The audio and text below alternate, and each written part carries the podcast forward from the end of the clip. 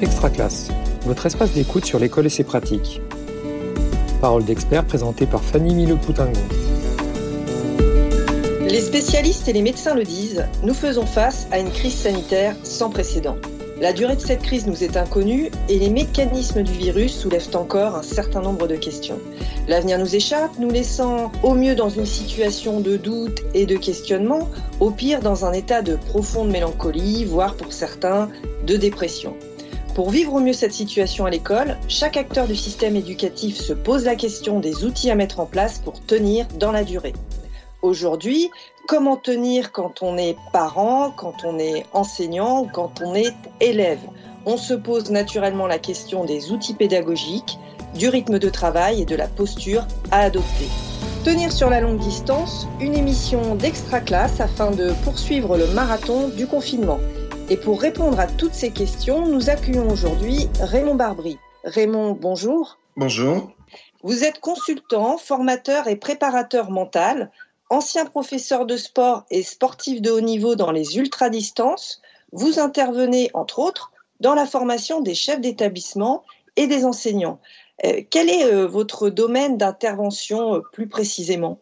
Alors j'interviens dans le cadre de la formation des chefs d'établissement et des enseignants, essentiellement en formation continue, et j'interviens sur les thématiques qui sont liées à la régulation du stress, à la régulation du conflit et je développais une compétence un peu particulière sur les questions qui sont liées à l'attention-concentration par les pratiques euh, de pleine attention depuis une dizaine d'années.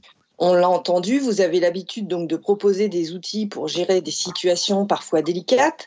Mais avant de nous intéresser euh, plus en profondeur aux outils pour tenir sur la distance, est-ce que nous pourrions revenir ensemble sur cette fameuse continuité pédagogique Avec les retours de terrain que vous avez recueillis, comment finalement les enseignants, les parents et les élèves ont-ils compris ce mot? Il me semble que le mot continuité n'était pas le plus pertinent. Si j'avais une orientation à donner, je proposerais plutôt le terme de suivi ou d'accompagnement pédagogique.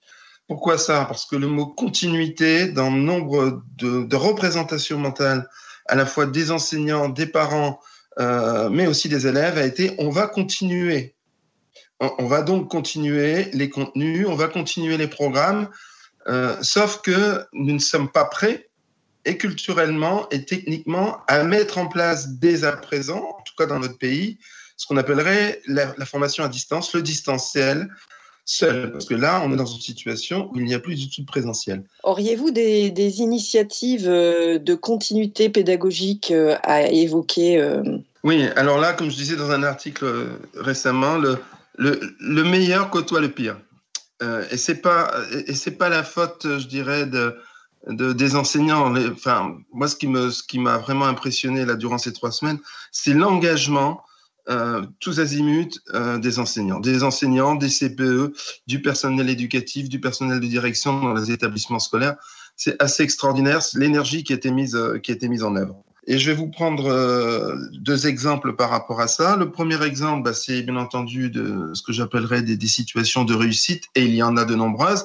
Hein, ce sont ces CPE dans un collège de Méricourt, ici dans les Hauts-de-France, qui ont mis en place un suivi avec les élèves qui leur permet de s'exprimer soit par dessin, soit par texte, soit par poésie, euh, sur justement comment ils vivaient cette situation de, de, de confinement très particulière.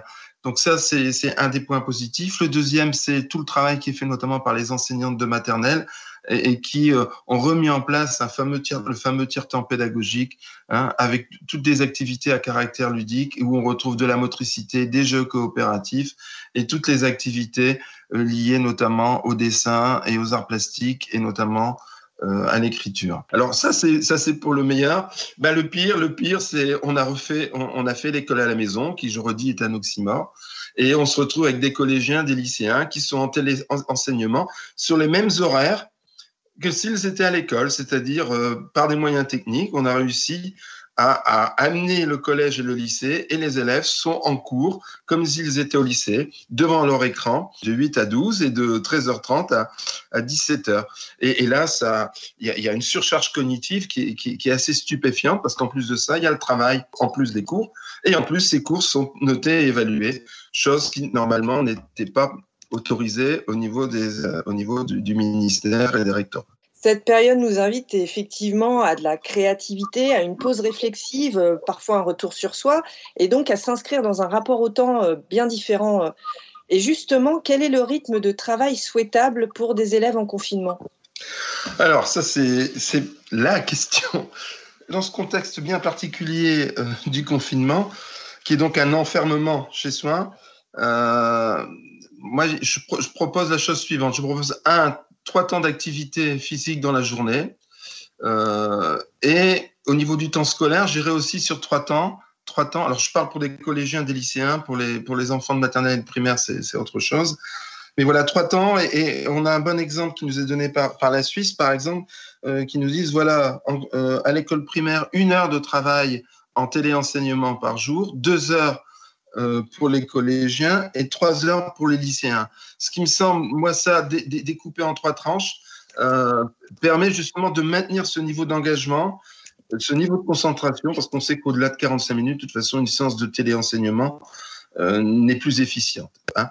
Donc voilà, plutôt des temps courts que des temps longs, entrecoupés de mouvements, de déplacements, là où je suis, et si possible un peu d'activité physique, me semble aujourd'hui indispensable. La durée donc à consacrer au travail est bien différente de celle qu'on y accorde en temps normal. Euh, cette différence au niveau de l'organisation se répercute-t-elle au, niveau des contenus? Autrement dit, est-ce qu'on doit enseigner les mêmes choses à distance qu'en présentiel? En fait, comment euh, appréhender euh, actuellement l'avancée dans les programmes dans le contexte de l'enseignement à distance?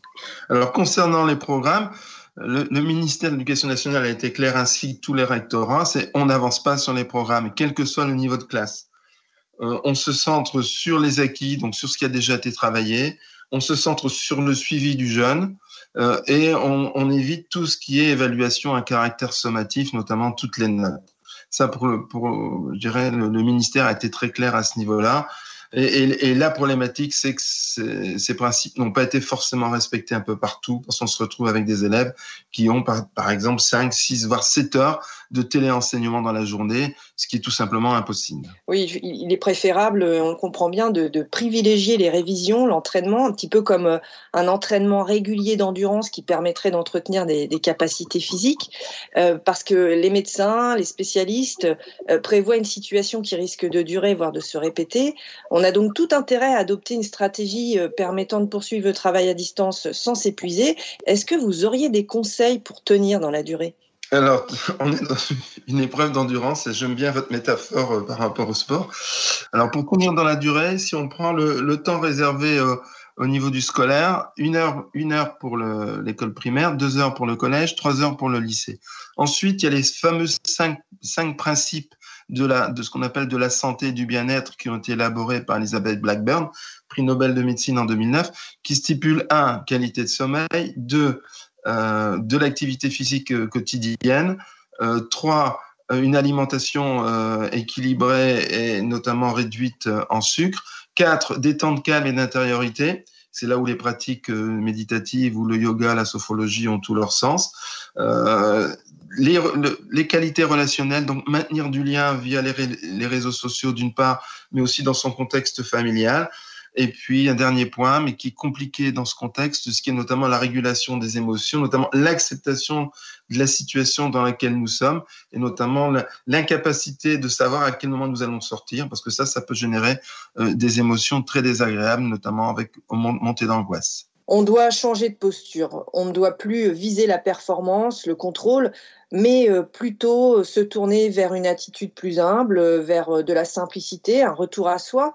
Euh, finalement, cette situation aboutit à une révision de notre mode de pensée actuel et on peut se demander légitimement en quoi cette crise peut nous permettre de repenser le système éducatif, les programmes et voire même la société. une crise, c'est une opportunité. Euh, je pense que ce sera l'opportunité, tant dans le système éducatif, mais aussi dans d'autres domaines de, notre société, de nous réinterroger sur le sens.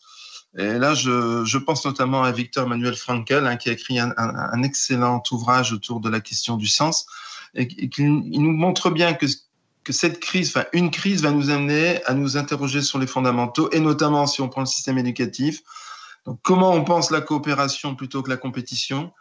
Euh, Comment on, pense le lien entre les différents savoirs? Et là, on est sur les approches qui sont beaucoup plus systémiques, transversales euh, et notamment à caractère écologique. Hein. L'homme, l'être humain, dans son environnement, dans son contexte et avec toutes les interactions. Et ça, il me semble que cette crise va certainement nous amener à nous interroger sur le sens, bien entendu, et, les missions de l'école dans, dans ce, dans ce contexte-là. Comment vivre bien ensemble sur cette planète et ne pas la détruire? En résumé, pour tenir, capitalisons sur les expériences heureuses, adaptons notre rythme, acceptons de ne pas savoir la suite, de ne plus être en mode performance remettons tout simplement l'humain au centre de nos préoccupations. Euh, merci à vous Raymond Barbry et merci à ceux qui nous écoutent. C'était Tenir sur la longue distance, un épisode de la série Extra Classe. Retrouvez tous les autres épisodes de la série sur l'espace Extra Classe de réseaucanopé.fr et sur les réseaux sociaux. Une production Réseau Canopé 2020.